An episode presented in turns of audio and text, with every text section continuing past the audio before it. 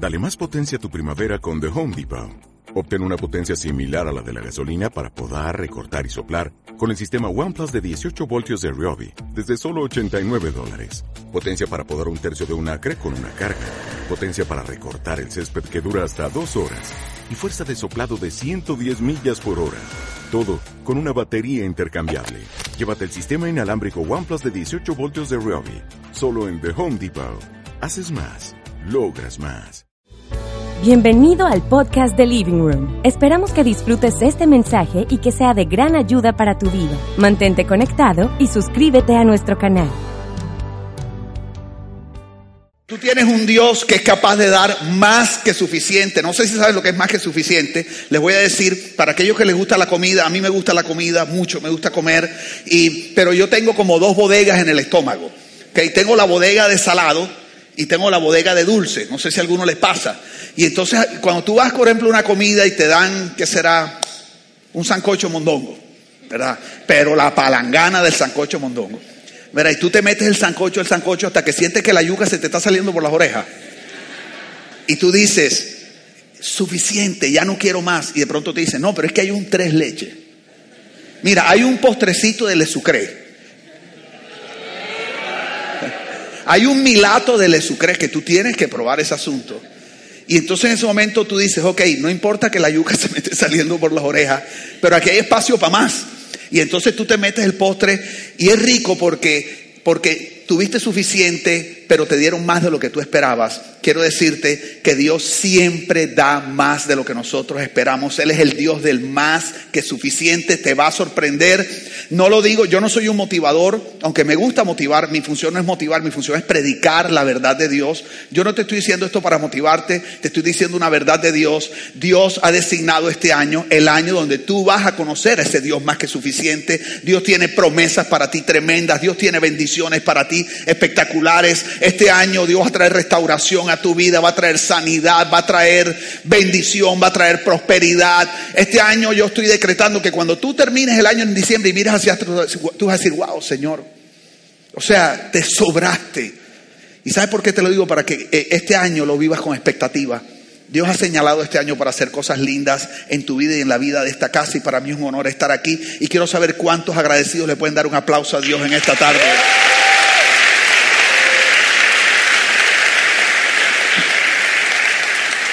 Y es un honor abrir el año. Imagínense la presión de traer la enseñanza indicada para este momento y por eso lo hago con mucho, con mucho respeto. Saben que cada vez que yo vengo al living room, a mí me impacta algo y es que yo me siento que estoy al frente de una generación de grandeza.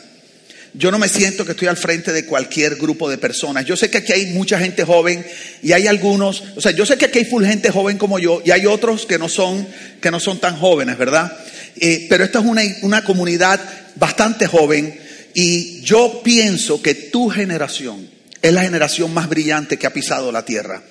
Te lo digo de verdad, yo creo que ustedes son la generación más capaz, la generación más inteligente, yo creo que ustedes son una generación única que Dios los ha diseñado de una manera increíble para hacer cosas tremendas. Te voy a mostrar algunos ejemplos de personas jóvenes que están haciendo cosas increíbles en la tierra. El primero que te quiero mostrar se llama Gabriel Mesa. Yo quiero que ustedes vean la foto de Gabriel. Y les voy a explicar un poquito. Gabriel, desde que tenía 16 añitos más o menos, fundó una empresa que se llama Mesa Foundry. Y él es una compañía, oye esto, es una compañía dedicada a promover a innovadores.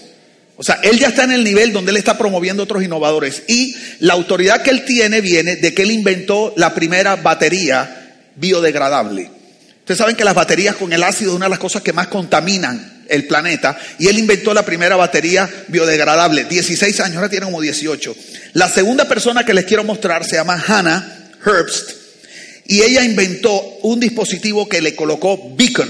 Este dispositivo, oigan esto, captura la energía de las olas del mar y tiene la capacidad de suplir una energía renovable para todo el planeta. Esta niña que ustedes ven ahí, una de las America's Top Young Scientists. Hay otra muchacha que me recordó de Majo, ¿ok? Y se llama Hayley Thomas y ella promueve la sana nutrición desde niña. A los 15 años se convirtió en la coach de salud certificada más joven de los Estados Unidos. Fundó Happy, una organización sin ánimo de lucro que provee educación culinaria a jóvenes en comunidades donde hay malnutrición. Una de las epidemias más grandes en este momento es la malnutrición. Y esta muchacha está transformando la manera como los jóvenes piensan. Creo que tenía 17 añitos. Y este último que me impacta, que se llama Boyan Slat, creo que es alemán, este muchacho tiene una organización que se llama The Ocean Cleanup. Y él inventó una máquina que está limpiando a los océanos y a los ríos de todo el plástico que está botado ahí en los océanos y en los ríos, y la gente se burlaba de él, y ustedes tienen que ver, ojalá se pudiera meter en los videos a ver lo que hace este muchacho. Entonces, esta gente joven como ustedes está cambiando el mundo. Ustedes son la generación más espectacular que ha existido, yo estoy seguro de eso. Yo no lo digo, eh, esto no es simplemente porque tú seas espectacular, es que hay una marca de Dios sobre ustedes. Hay algo que Dios le ha dado a ustedes, pero al mismo tiempo hay como una contradicción. Porque tú dices, ¿cómo es posible que una generación tan capaz al mismo tiempo sea la generación más depresiva de la historia de la humanidad? Se calcula más o menos que entre los jóvenes adultos, entre un 30 y un 37% de jóvenes sufre de depresión crónica. Son la generación que más sufre de ansiedad. Yo conozco, yo he sufrido de ansiedad. Y son la generación, entre el 25 y el 32% de la generación de hoy sufre ansiedad. Es una generación en la cual hay una epidemia de obesidad. Jamás había habido una generación tan obesa. Yo me acuerdo cuando tú ibas a Estados Unidos, los gordos estaban allá. Y tú llegabas a Colombia y los flacos estaban acá. Ya no es tanta la diferencia. Hay gordos allá y hay gordos acá. Porque hemos adoptado los mismos problemas alimenticios y los mismas, comemos las mismas porquerías y todo ese asunto. Y es la generación que vive una epidemia de soledad. No sé si saben que el Departamento Mundial de la Salud ha declarado que la epidemia más grave que hay ahora mismo en el mundo es la epidemia de soledad. Lo que causa todos los tiroteos en los colegios y todo esto es la soledad. Entonces, eso es lo que la generación está viviendo. Entonces tú te preguntas, tú dices, ¿cómo es posible que una generación que es capaz de hacer cosas tan grandes como las que hacen ustedes, al mismo tiempo esté sufriendo tanto? Se me olvidó un pequeño detalle. Es la generación con más multimillonarios en la época de la historia. Hay, jóvenes de 22 años, 35 años, 27 años que tienen 15 billones de dólares. Fundadores de los de Snapchat, eh, de empresas que tú no te puedes imaginar. Entonces, ¿qué quiero decirte? El problema no puede ser falta de dinero. El problema no es falta de recursos. El problema no es falta de inteligencia ni falta de creatividad. El problema no es falta de amigos. El problema no fue que naciste en la familia equivocada. El problema no es tu soledad. El problema que sufre esta generación es un problema de falta de identidad. Di conmigo, falta de identidad. Ese es el problema más grande que sufre esta generación. La raíz de los problemas de esta generación es la falta de identidad. Hasta que tú no sepas quién eres, tú no podrás disfrutar la vida maravillosa que Dios tiene para ti. Pero te tengo una buena noticia. Este es el año del más que suficiente. Este año todo lo que tú ves se está coordinando y organizando para que tú puedas descubrir quién eres. Para que tú entiendas cuánto te ama tu Padre Celestial y puedas experimentar de manera real la vida que Dios tiene para ti. Porque en Living Room no queremos estar dándote esperanzas falsas. Queremos que sea una realidad porque Dios es real. Dios no es un aura, Dios no es una energía y Dios no es un cuento, ni es una fábula, ni una leyenda. Dios de verdad salva personas, Dios de verdad restaura personas, Dios de verdad te saca la depresión, te saca de la ansiedad, restaura matrimonio, restaura familia, restaura corazones. Dios es real. Pero Él quiere que tú descubras tu verdadera identidad porque es ahí donde tú vas a empezar a disfrutar la vida que Él tiene para ti. Este es tu año, dile al lado, este es tu año. Dile, 2020 es tu año. Dile, no te puedes perder ningún domingo aquí en Living Room. Dile, muy bien. La pregunta es, la pregunta del millón, ¿dónde encuentro mi identidad? Bueno, eso lo vamos a ir contestando a medida que pase la enseñanza, pero quiero pasar a un tema. Ustedes saben que me gusta predicar como dando vueltecitas, ¿ok? Y quiero pasar a lo siguiente y es la razón por la cual Jesús vino. La Biblia dice que Jesús vino para darnos vida y vida en abundancia. Quiero que leamos Juan 10:10 10, y vamos a empezar a construir a partir de aquí una enseñanza que estoy seguro va a transformar tu vida. Jesús dice en Juan 10:10, 10, yo he venido para que tengan vida, pero no cualquier vida, como dirían en La Guajira, un bidón.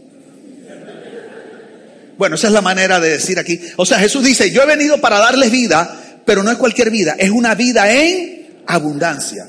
Es tremendo. Porque esta palabra vida que Jesús usa es una palabra del griego que es la palabra zoe y significa la vida espiritual que solo Jesús te puede dar. Él está diciendo, no la puedes encontrar en ningún lado, solo yo te la puedo dar.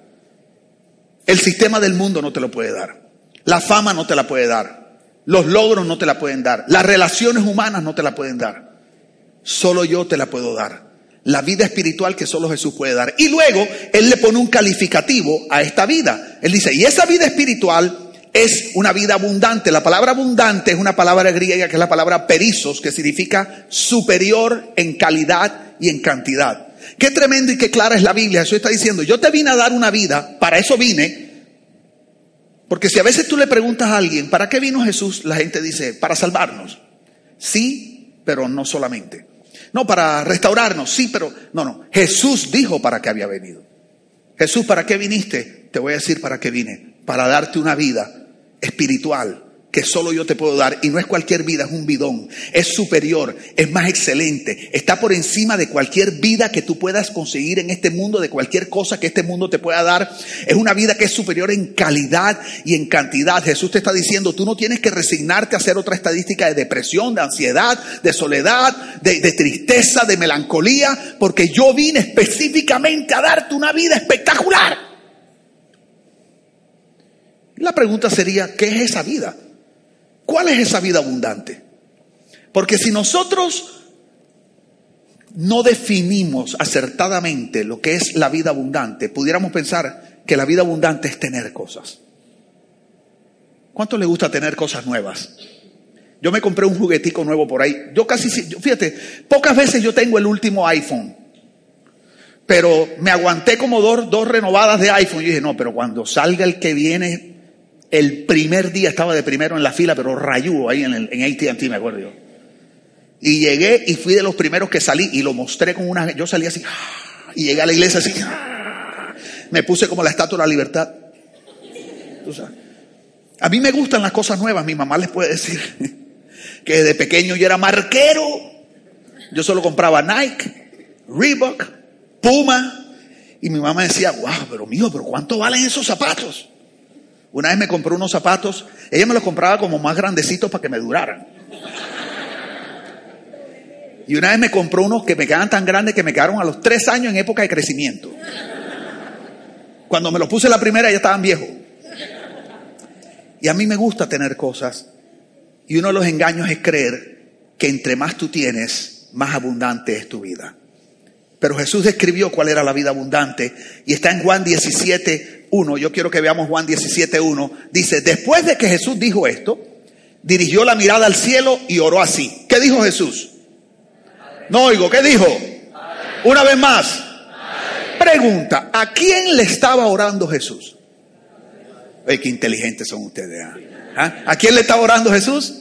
Al Padre. Dice, Padre, ha llegado la hora, glorifica a tu Hijo para que tu Hijo te glorifique a ti ya que le has conferido autoridad sobre todo mortal para que Él les conceda vida eterna a los que les has dado. Y oigan lo que dice. Y dice, y esta es la vida eterna. Bueno, esta frase que Jesús está diciendo es muy importante para todos, pero especialmente en esta noche aquí. Porque lo que Jesús está haciendo es que está a punto de definir cuál es la vida abundante que Él vino a darnos. Lo que pasa es que en Juan 10:10 10, Jesús esa vida Zoe le llamó vida abundante. Aquí a esta vida Zoe le llamó vida eterna, pero es la misma vida. Y Jesús está diciendo, yo vine a darles una vida que solo yo puedo dar, que es superior en calidad y en cantidad. No tienes que resignarte a la vida que este mundo te ofrece. No eres otra estadística de depresión, de divorcio, de ataques de pánico, de ansiedad. Yo vine a darte una vida diferente. Y en Juan 17:3 Él dice, y esta es la vida eterna. Esta es la vida. Y dice, pon el versículo otra vez, por favor. Y dice, que te conozcan a ti, el único Dios verdadero. Pregunta, ¿a quién le estaba orando Jesús? No escucho. al Padre. Esta es la vida eterna, que te conozcan a ti. Quiero dejar sentado en esta noche una verdad que tiene el poder de transformar tu vida para siempre. La vida abundante que Jesús vino a darte es que tú puedas conocer al Padre Celestial. La vida abundante es conocer a Dios Padre. La vida abundante no es tener, la vida abundante es ser.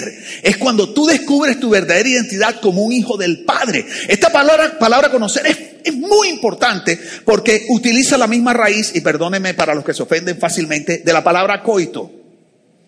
Relaciones sexuales, específicamente penetración. ¿Por qué Jesús usa esa palabra? Porque Él no está hablando de conocer mucho gusto José Víctor, mucho gusto Francisco, él está hablando de una relación íntima donde los corazones se compenetran y entran el uno en el otro. Y Jesús está diciendo, yo vine a darles una vida abundante, superior en calidad y en cantidad, pero esta vida no consiste en tener cosas ni en tener logros. Esta vida consiste en establecer una relación íntima, cercana de corazón con el Padre Celestial. Estoy aquí para decirte que Jesús vino a darte una vida espectacular pero que esa vida es conocer a tu Padre Celestial. Por eso en Living Room somos tan insistentes en hablar del Padre, porque sabemos que esa es la mejor vida que tú puedes experimentar. Ahora, eso significa que si tú no conoces a Dios Padre y tú no tienes una relación con Dios Padre, tú no estás disfrutando la vida abundante. Muy probablemente lo que estás viviendo es una religión.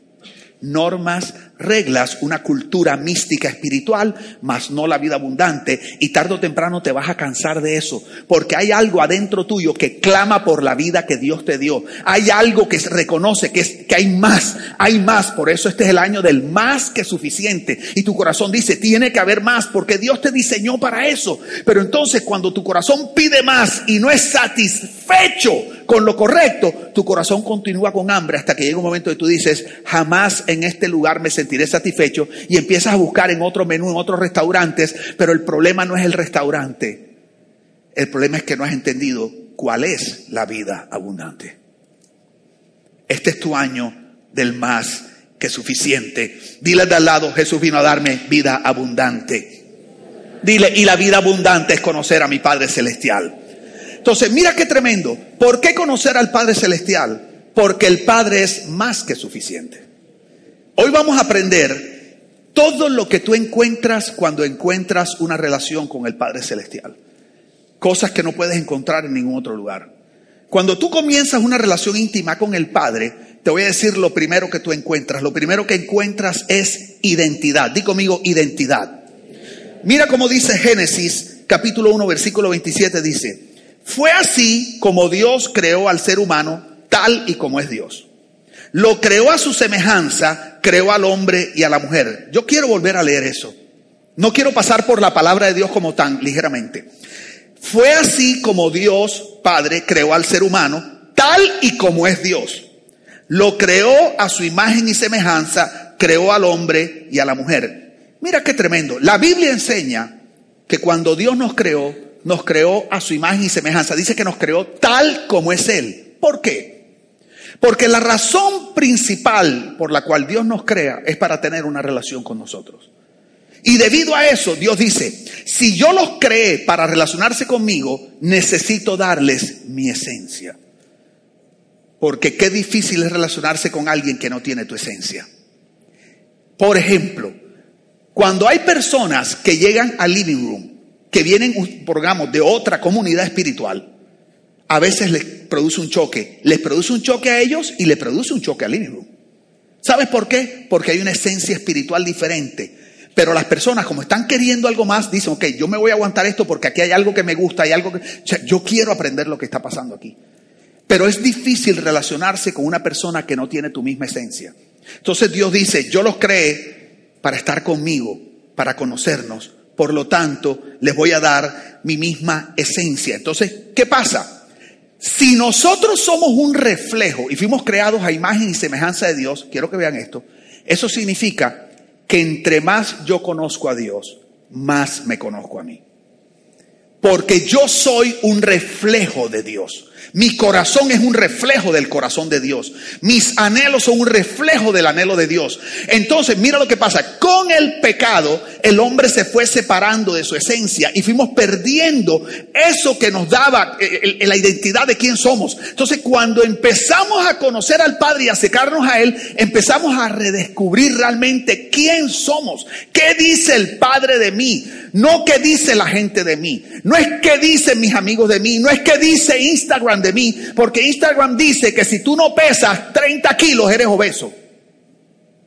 O sea, en Instagram hay que ser así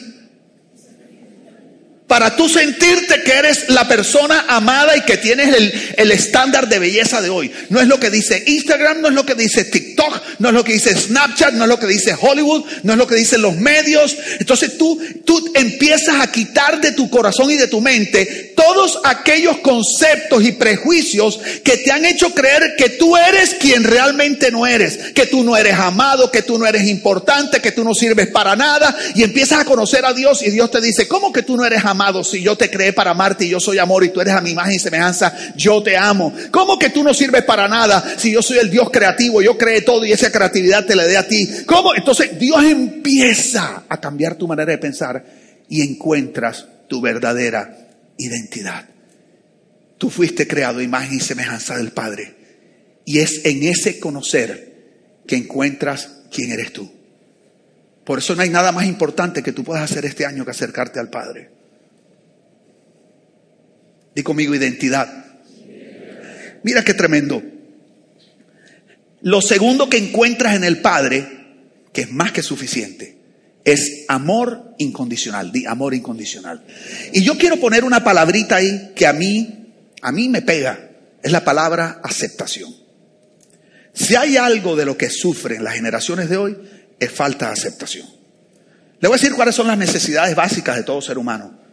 Es amor incondicional, aceptación, pertenencia, valoración.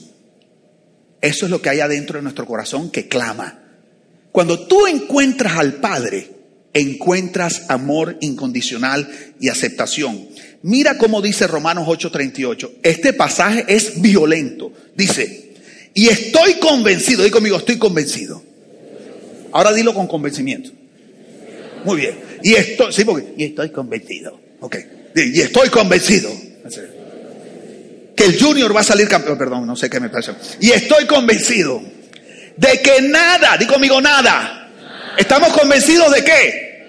Nada de que nada podrá jamás separarnos del amor de Dios, ni la muerte, ni la vida, ni ángeles, ni tu suegra, ah, perdón, ni demonios, ni nuestros temores de hoy, ni nuestras preocupaciones de mañana, ni siquiera los poderes del infierno pueden separarnos del amor de Dios. Estoy aquí, oh, dáselo bien fuerte. Estoy aquí para decirte que cuando encuentras al Padre encuentras el amor incondicional, porque el Padre te ama tal y como eres y nunca te va a dejar de amar. No hay nada bueno que puedas hacer para que el Padre te ame más y no hay nada malo que puedas hacer para que el Padre te ame menos, porque tu Padre Celestial no te ama por lo que tú haces, tu Padre Celestial te ama por quien tú eres, tú eres su hijo amado, tú eres su hija amada y nada ni nadie te podrá separar de ese amor jamás. Eres amado incondicionalmente.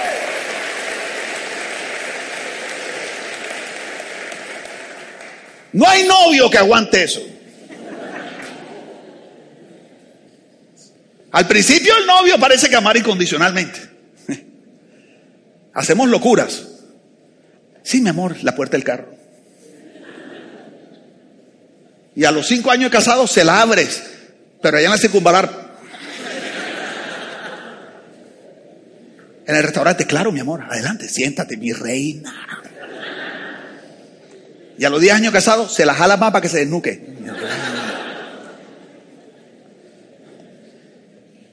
Las relaciones humanas son lindas, producen cierta satisfacción, pero el único amor incondicional es el de tu Padre.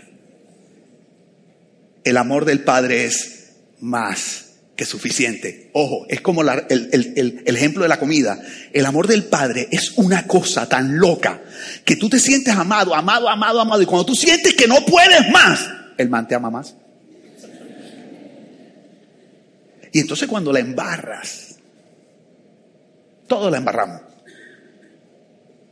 ¿Quieren que les cuente una embarrada del pastor Carlos? Todos la embarramos. Y dice la Biblia que Él permanece fiel, aunque seamos infieles. Tú sabes lo tremendo, que en tus peores momentos tú no tienes que correr de Dios, porque puedes correr a Dios.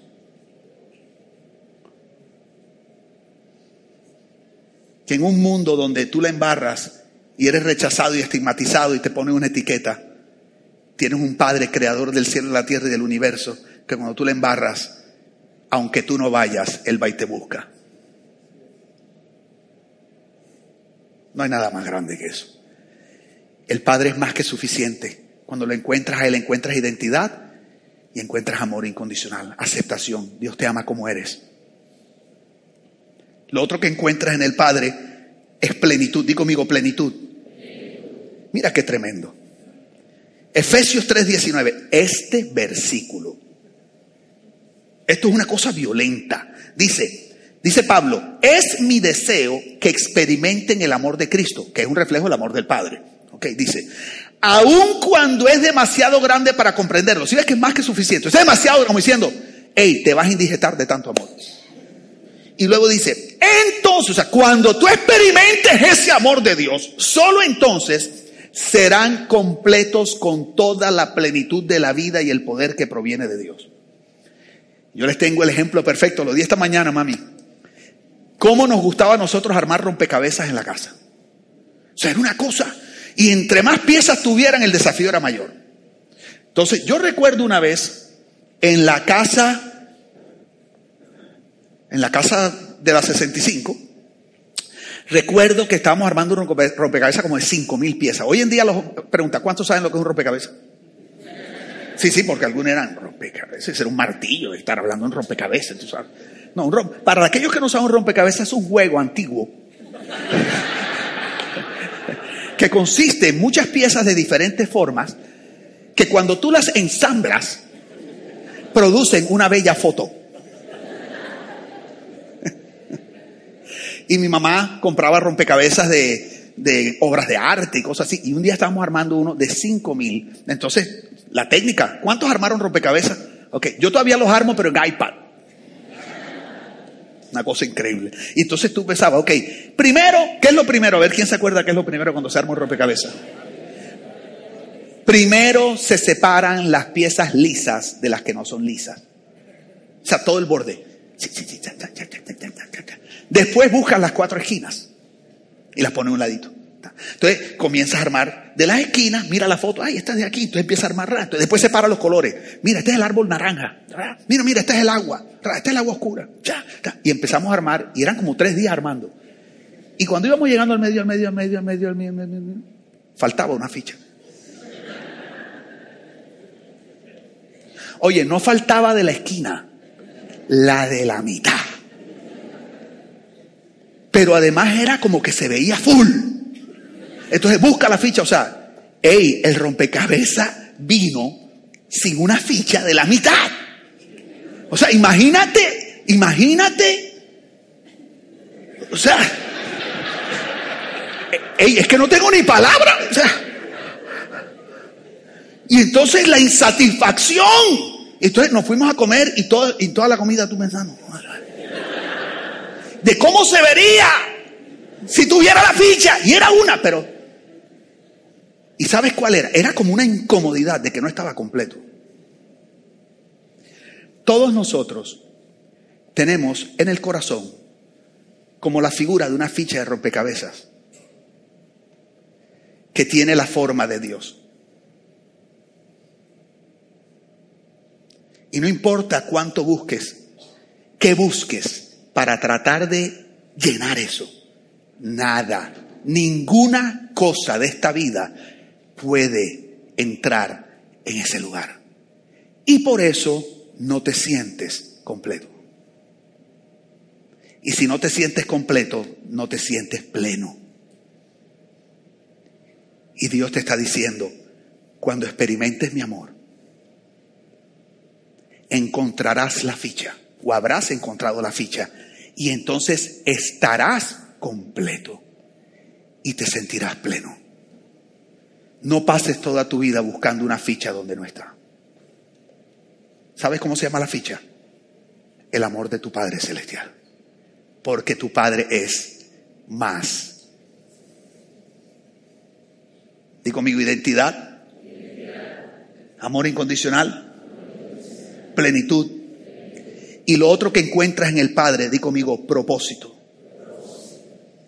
Dice Romanos 8:28, y sabemos que Dios hace todas las, que todas las cosas cooperen para el bien de quienes lo aman y son llamados según el propósito que Él tiene para ellos. Quiero que me escuches, Living Room, 6, de la, 6 pm. Tú no eres un accidente. De pronto tú no, tú no eras planeado cuando naciste. De pronto vienes de un matrimonio yupi. Ustedes no saben, ¿cuántos saben lo que es yupi? En, en mi época, cuando yo era joven, hace unos dos o tres años atrás, ¿Quiénes levantaron la mano para ver? Tú sabes, Majo. Tú trabajaste en Yupi. Oye, Majo, ¿qué no ha hecho, men? ¿Ah? Dije, yo fui la directora de mercadeo de Yupi. Es más, yo fundé yupi.com. Ok. Entonces, mira. En mi época, hace muchos años atrás, Yupi eran los chitos de mi época. Entonces, Yupi, cuando tú comprabas los Yupi, había unos Yupi que venían con un muñequito adentro, como una figurita. Entonces, cuando una mujer se casaba embarazada, decían que era un matrimonio yupi porque venía con el muñequito adentro.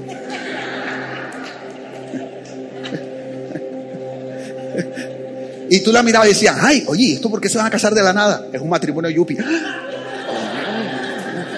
un matrimonio. De pronto tú eras la figurita.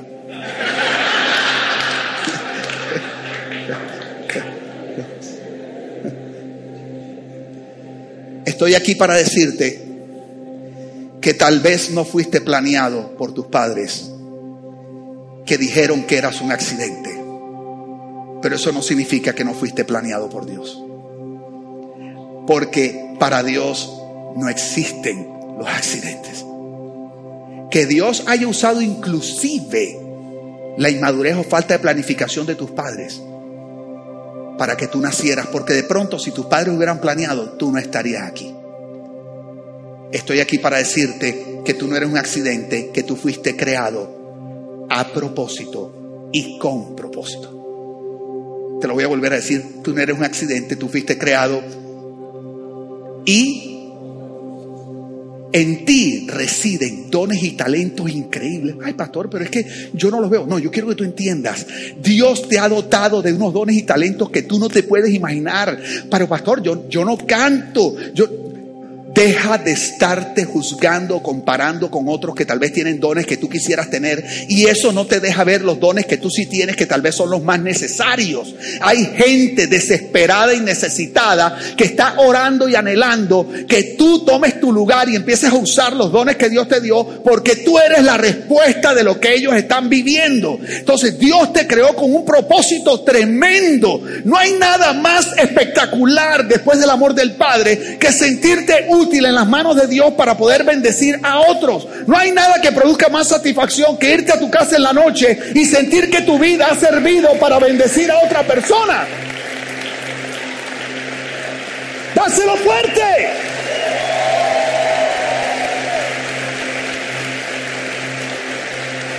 Entonces, cuando tú encuentras el amor del Padre y encuentras al Padre que es más que suficiente, encuentras identidad, encuentras amor incondicional, encuentras plenitud porque encuentras lo que te hace completo y encuentras propósito y ahí es que todo obra para bien de acuerdo a ese propósito. Y cuando tú te alineas en el propósito de Dios, todos los eventos de tu vida empiezan a tomar sentido y tú dices, no puedo creer que lo que creí que era una maldición resulta que era parte de lo que Dios estaba haciendo para yo poder sentirme útil, para yo poder hacer lo que estoy haciendo hoy, porque usualmente tu dolor es lo que Dios va a usar para bendecir generaciones.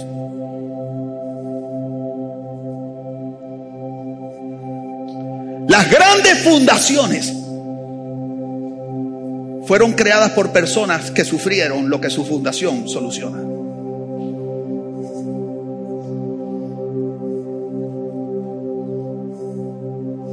Tú eres parte de un propósito más grande que tú. Cuando encuentras al Padre, que es más que suficiente, sucede un milagro. Te sales de vivir ensimismado en lo que tú quisieras y empiezas a entender que hay algo mucho más grande y más poderoso y más trascendental. Y entiendes que la vida no es para dejarte llevar como un río, como una veleta al viento, que no está pasando nada. Dios no te creó para vivir una vida sin sentido. Dios te creó para vivir una vida con propósito.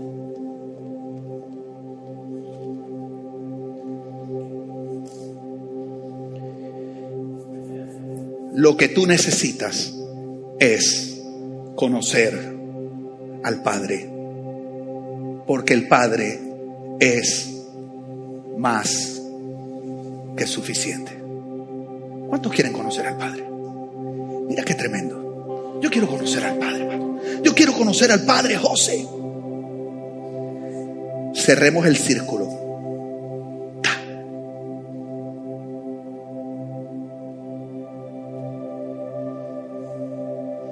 Jesús vino para llevarte al Padre. Hay un principio tremendo, se los digo rapidito. Se llama el principio del lugar de origen. Quiero que escuches esto. El principio del lugar de origen dice, todo lo creado tiene un lugar de origen. Y debe permanecer en su lugar de origen